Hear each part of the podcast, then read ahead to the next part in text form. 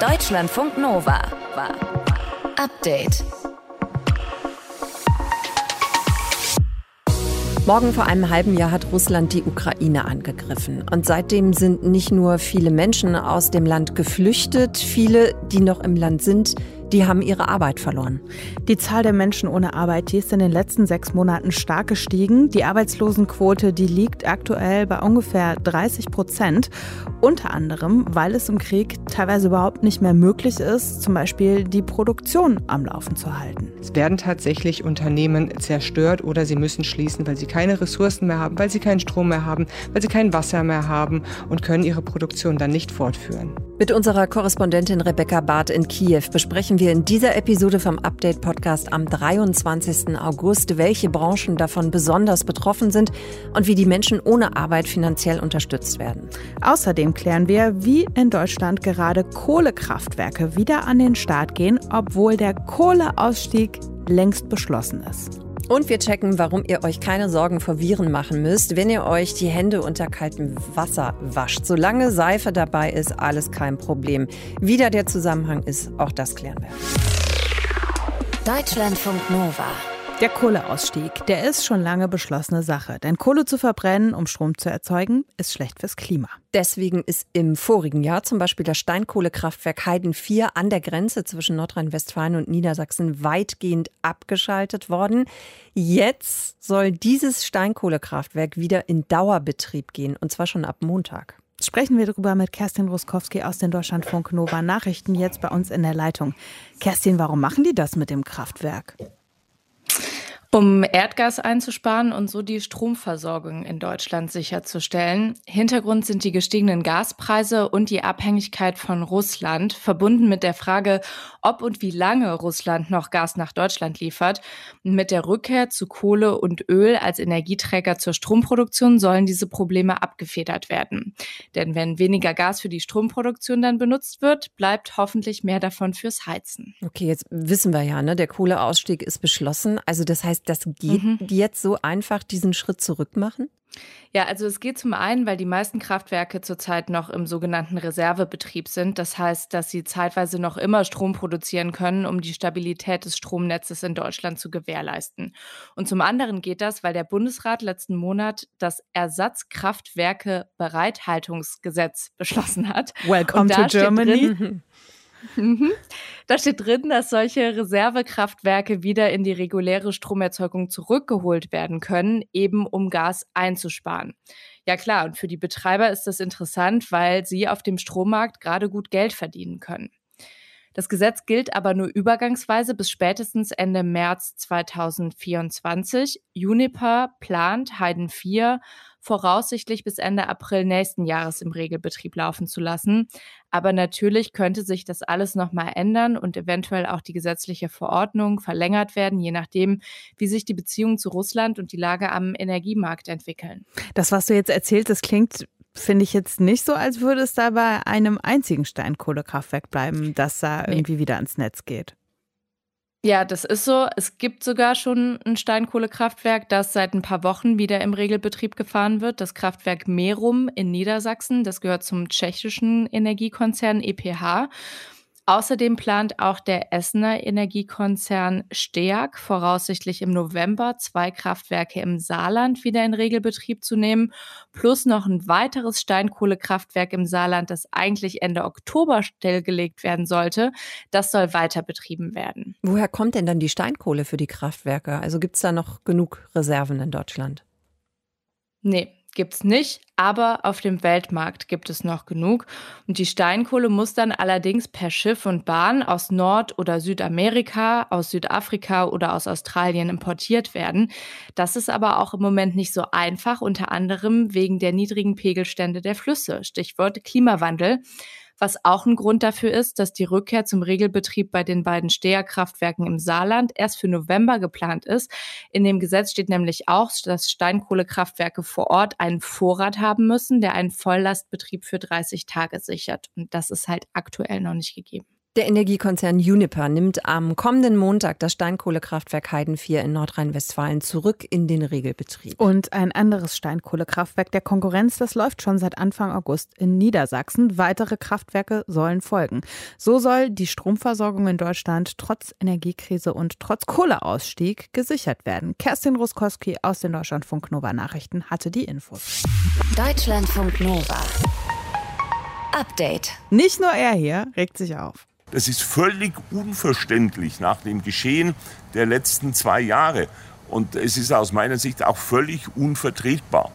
Das ist Joachim Herrmann, der ist Innenminister von Bayern. Er kritisiert die Ampel dafür, dass es nächstes Jahr weniger Geld vom Bund für den Katastrophenschutz geben soll. Das stört auch VertreterInnen der Feuerwehr, zum Beispiel den Deutschen Feuerwehrverband. Und der hat jetzt eine Petition gestartet. Der Bund soll mehr investieren und nicht weniger.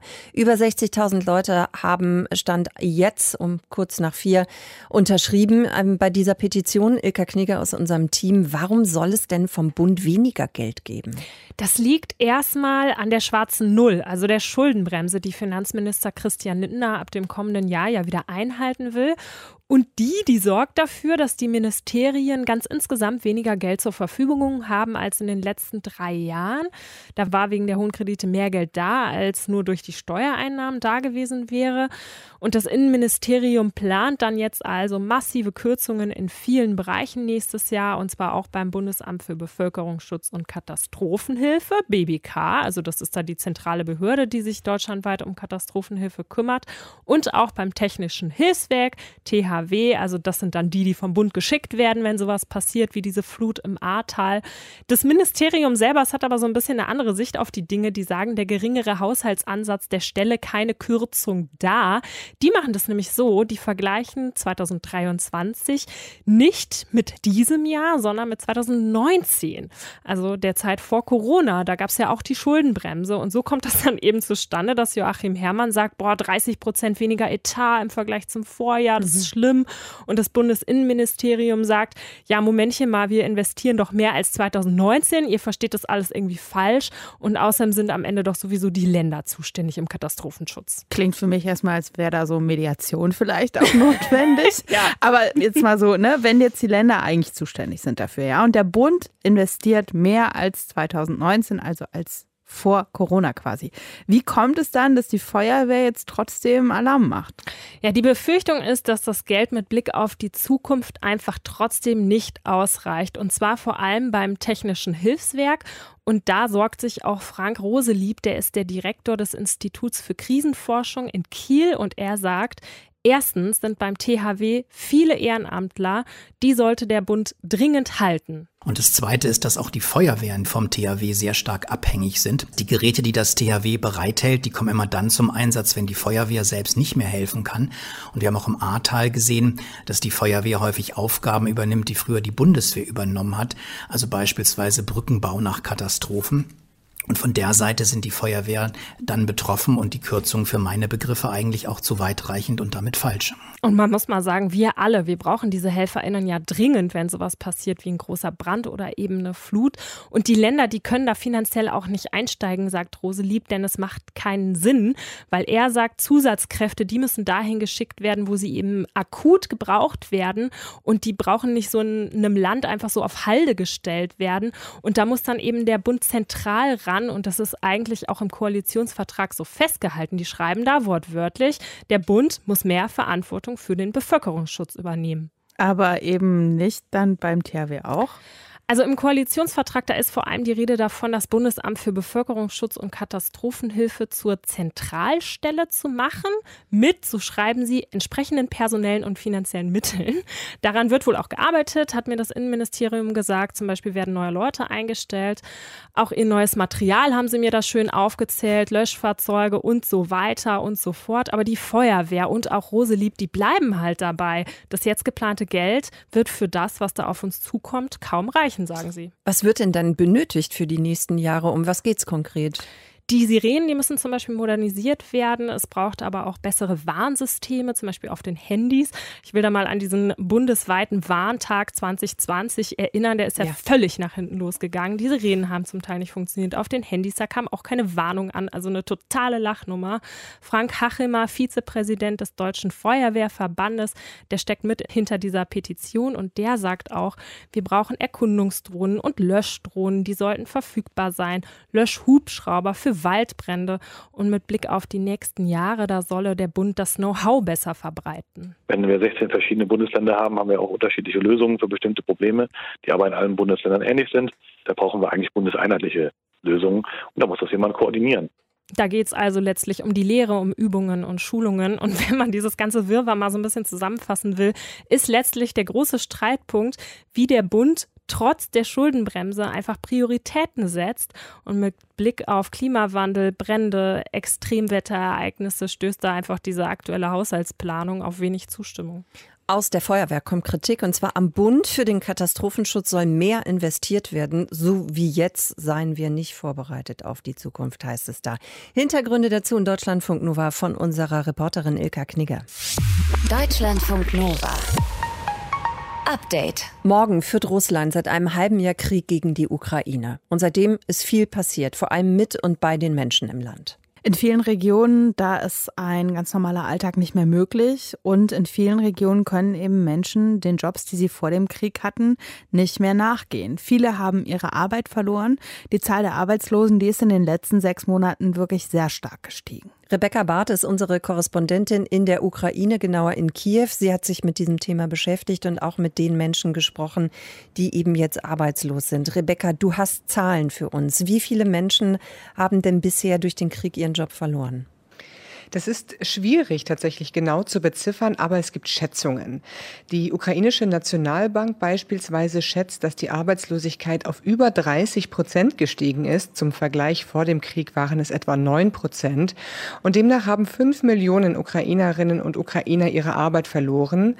Und dann gibt es aber noch ein weiteres Problem, nämlich, dass viele Menschen nicht mehr ihr volles Gehalt ausgezahlt bekommen. Das heißt, sie haben zwar offiziell Arbeit, aber man geht davon aus, dass 20 bis 25 Prozent der Beschäftigten genau davon betroffen sind. Du hast gerade gesagt, fünf Millionen Menschen haben ihre Arbeit verloren und weitere bekommen eben weniger Gehalt. Gibt es irgendwie so Branchen, die, ja, ich sag's mal, kriegsfest sind, bei denen man das jetzt nicht so merkt und welche Branchen dies besonders trifft? Also davon soll vor allem der Dienstleistungssektor betroffen sein. Dort gibt es jetzt aktuell sehr, sehr wenige Stellen, Restaurants, Bars, Hotels, auch sowas wie Schönheitssalons. Generell muss man aber festhalten, dass so ziemlich alle Branchen davon betroffen sind. Auch zum Beispiel das Immobiliengeschäft. Da habe ich mit einer Person gesprochen und dieser Mann hat mir erzählt, dass die Baubranche praktisch komplett stillsteht.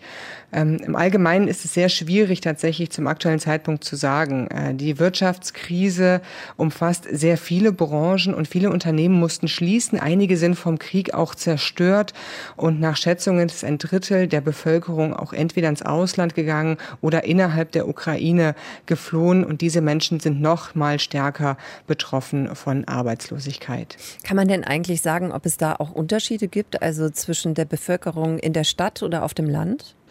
Wir wissen aktuell, dass besonders in den größeren Städten es einen sehr, sehr harten Kampf um Arbeitsplätze gibt, weil eben sehr viele Menschen in diese großen Städte geflohen sind.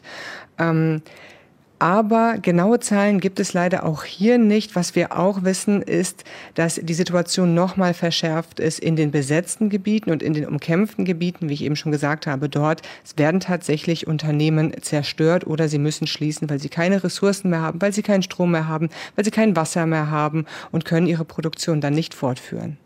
Wenn man in Deutschland arbeitslos wird, dann bedeutet das in den meisten Fällen, dass man Arbeitslosengeld bekommt. Ähm, ist das in der Ukraine auch der Fall? Also gibt es für die Betroffenen Unterstützung vom Staat?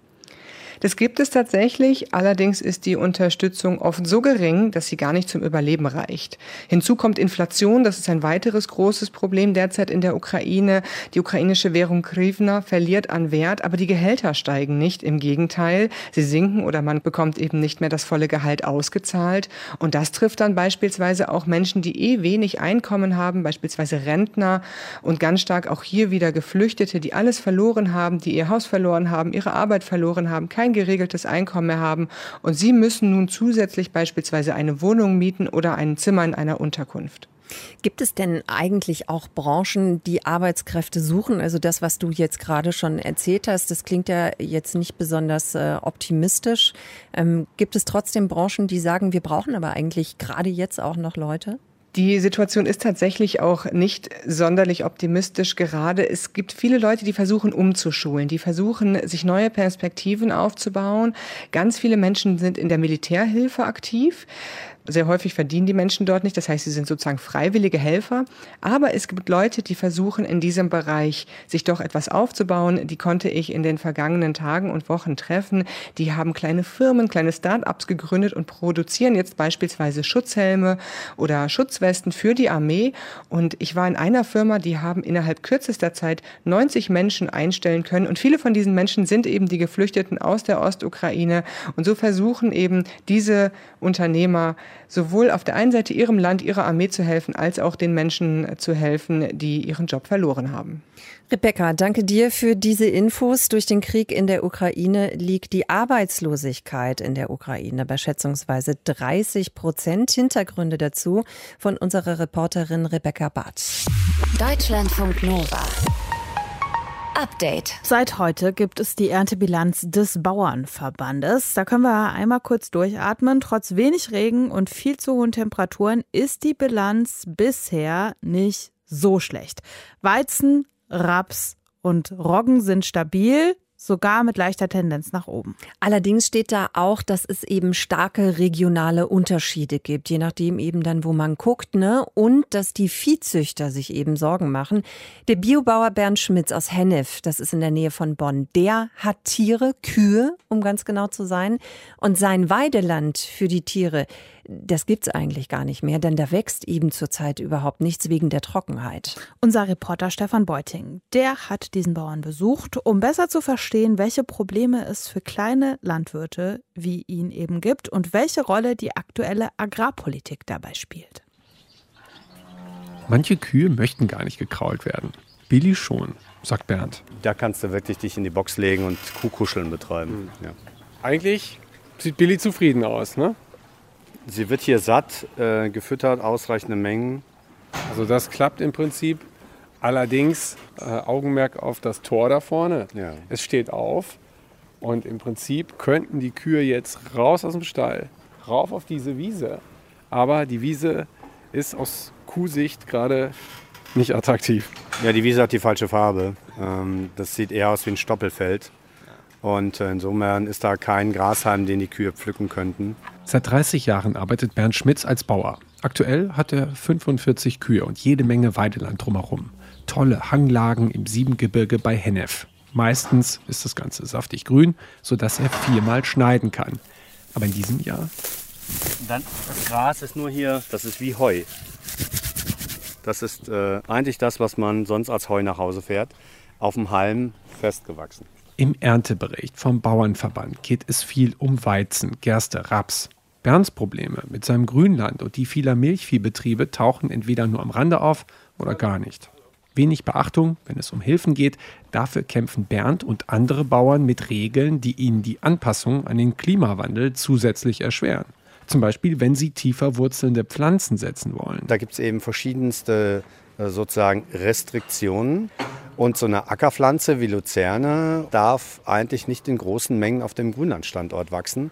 Das ist überholt. Ähm, aber äh, ich glaube, da sind noch keine Anzeichen dafür, dass wir uns darum mal kümmern. Was wird denn passieren, wenn du jetzt hier einfach deinen dein Rotklee ein bisschen einsäst? Wenn ich hier einfach äh, auf das Grünland Rotklee und Luzerne einsehen würde, und äh, wenn das dann jemandem auffällt, der im Auftrag, in dem Fall des Landes Nordrhein-Westfalen, sich das Ganze anguckt und der sagt, oh, das sind aber Pflanzen, die gehören da nicht hin, dann wird diese Fläche aberkannt als Grasland und damit würde mir sämtliche Unterstützung des Staates gestrichen. Und noch etwas macht Bernd zu schaffen. Die Wetterdynamik. Die gehe in Richtung Dürre und Starkregen. Daher würde er gerne Rückhaltemöglichkeiten schaffen, um von den punktuell großen Regenmengen zu profitieren. Das kollidiert aber leider mit dem Landschaftsschutz. Weiteres Problem, die Forschung der vergangenen Jahre. Warum nicht mehr nach Sorten geforscht worden sei, die mit den veränderten klimatischen Bedingungen klarkommen. Da sind natürlich Versäumnisse äh, gemacht worden und das werfe ich auch dem Deutschen Bauernverband vor, der dort forciert hat, Gentechnik, ja, aber die wirklich notwendige Züchtung im Bereich des Ökolandbaus wurde immer vernachlässigt. Bernd Schmitz ist nicht nur Bauer, sondern auch Vorsitzender der Arbeitsgemeinschaft Bäuerliche Landwirtschaft. Er liegt oft über Kreuz mit einer Agrarpolitik, die seiner Meinung nach überwiegend große Strukturen fördere, auf Masse und billige Preise setze und dabei kleineren Höfen das Leben schwer mache. Um das nochmal zu veranschaulichen, gehen wir zum Schluss noch in seine Milchkammer. Hier großer Edelstahltank. Mit wenig Milch drin. Wenn die Kühe besseres, äh, bessere Möglichkeiten hätten, frisches Gras zu fressen, dann wäre äh, mindestens 50 Prozent mehr drin. Weniger Milch plus Preisdruck durch die Discounter, auch das macht ihm zu schaffen. Bauern wie Bernd müssen also Alternativen finden. Jetzt kommt hier eine Schule hin zu uns, ruft an und sagt, äh, wir finden das so toll, was euer Hof macht, wir würden das gerne unterstützen, äh, wir würden gerne Milch bei euch einkaufen und daraus eben zukünftig unseren Milchreis einmal die Woche machen, den wir in der Kantine entsprechend an die Schüler machen. Der Weg circa 10 Kilometer. Die Milch würde ja eh erhitzt. Direktvertrieb. Das klingt hier gut, geht aber nicht. Hygienerichtlinien. Wenn ich jetzt darüber nachdenke, die Milch müsst, äh, fährt 150 Kilometer eigentlich zur Molkerei und müsste 150 Kilometer wieder zurückfahren. Wir sind ja wahnsinnig, was wir da machen eigentlich. Solche Sachen brauchen wir. Das sind Veränderungen, die wir brauchen. Wir sparen Energie und können es schaffen, dass Menschen hofnah versorgt werden, auch in größeren Einheiten, ohne dass wir alles doppelt und dreifach äh, machen müssen. Während wir reden, brummen massig Insekten um uns herum. Zig Schwalben jagen sie aus der Luft. Eine Landwirtschaft, die Naturkreisläufe nicht unterbricht, sondern stärkt und nutzt, die könnte in Zeiten großer Veränderungen nützlich sein für uns alle. Deutschlandfunk Nova. Update. Wir haben wahrscheinlich wirklich alle noch niemals in unserem Leben so viel über das richtige Händewaschen geredet wie seit Beginn der Corona-Pandemie. Ja, das würde ich unterstützen, diese These auf jeden Fall. Also ich glaube, wir sind alle Profis mittlerweile im Händewaschen, aber jetzt wollen wir ja nicht nur bestimmte Viren gar nicht haben auf unseren Händen, sondern wenn wir die Fingerchen waschen, dann bitte schön auch noch Energie sparen. Heißt, die Hände mit kaltem Wasser waschen. Und da fragen wir uns, kriegen wir eigentlich all die Viren und Bakterien runter von unseren Händen, wenn wir eben das Wasser kalt lassen, weil kaltes Wasser fühlt sich einfach nicht so säubernd an wie warmes Wasser. Sprechen wir drüber mit Ilka Knigger aus dem Deutschlandfunk Nova Team. Ilka, ist die Temperatur tatsächlich entscheidend? Nein, wir sollten yes lange waschen und viel, viel Seife benutzen. Denn. Seife ist hier an der Stelle das Wundermittel. Die kann diese schützende Lipidschicht der Viren auflösen, also diese Virenhülle. Und so können sich die Viren nicht mehr vermehren und wir waschen die zusammengefallenen Viren dann einfach weg. Und das geht eben auch in kalt. Das geht in kalt, das braucht aber Zeit, ne? Ja, genau, denn das ist so eine chemische Reaktion und die braucht mindestens 20 Sekunden. Deswegen war ja dieser Klassiker in den letzten Jahren immer zweimal im Kopf Happy Birthday durchsingen und dann passt die Händewaschlinge. Also halten wir schon mal fest, kalt Hände waschen, das ist grundsätzlich kein Problem. Keine Seife wäre dann eher das Ding. Ja, genau, weil eben diese chemische Reaktion dann nicht stattfinden kann. Aber auch einfaches Wasser spült zum Beispiel einen Teil der Erreger weg. Wenn man dann aber keine Seife hat, dann ist danach Desinfizieren gut. Aber was Corona angeht, da ist eine Infektion über Oberflächen auch nicht so wahrscheinlich. Haben wir auch schon öfter mal drüber geredet. Es gibt zwar Studien, bei denen das Coronavirus unter Laborbedingungen auch mehrere Tage bis sogar Wochen auf Oberflächen nachweisbar war. Aber das war eben unter diesen optimalen Laborbedingungen mhm. und mal verglichen mit anderen Krankheitserregern war diese Stabilität sogar geringer der Viren. Das Bundesinstitut für Risikobewertung sagt deshalb, es gibt keine belastbaren Belege für Infektionen durch den Kontakt mit kontaminierten Gegenständen oder Oberflächen. Also wir können festhalten, wenn wir uns schützen wollen vor Corona, dann einfach viel, viel Seife, lange waschen, kaltes Wasser reicht. Ja, wir merken uns, Seife ist unser Freund und kaltes Wasser gar kein Problem. Wir können also Corona bekämpfen und Energie sparen gleichzeitig. Infos dazu von Ilka Knigger aus unserem Nova-Team. Deutschlandfunk Nova. Update. Immer Montag bis Freitag auf deutschlandfunknova.de und überall, wo es Podcasts gibt. Deutschlandfunk Nova.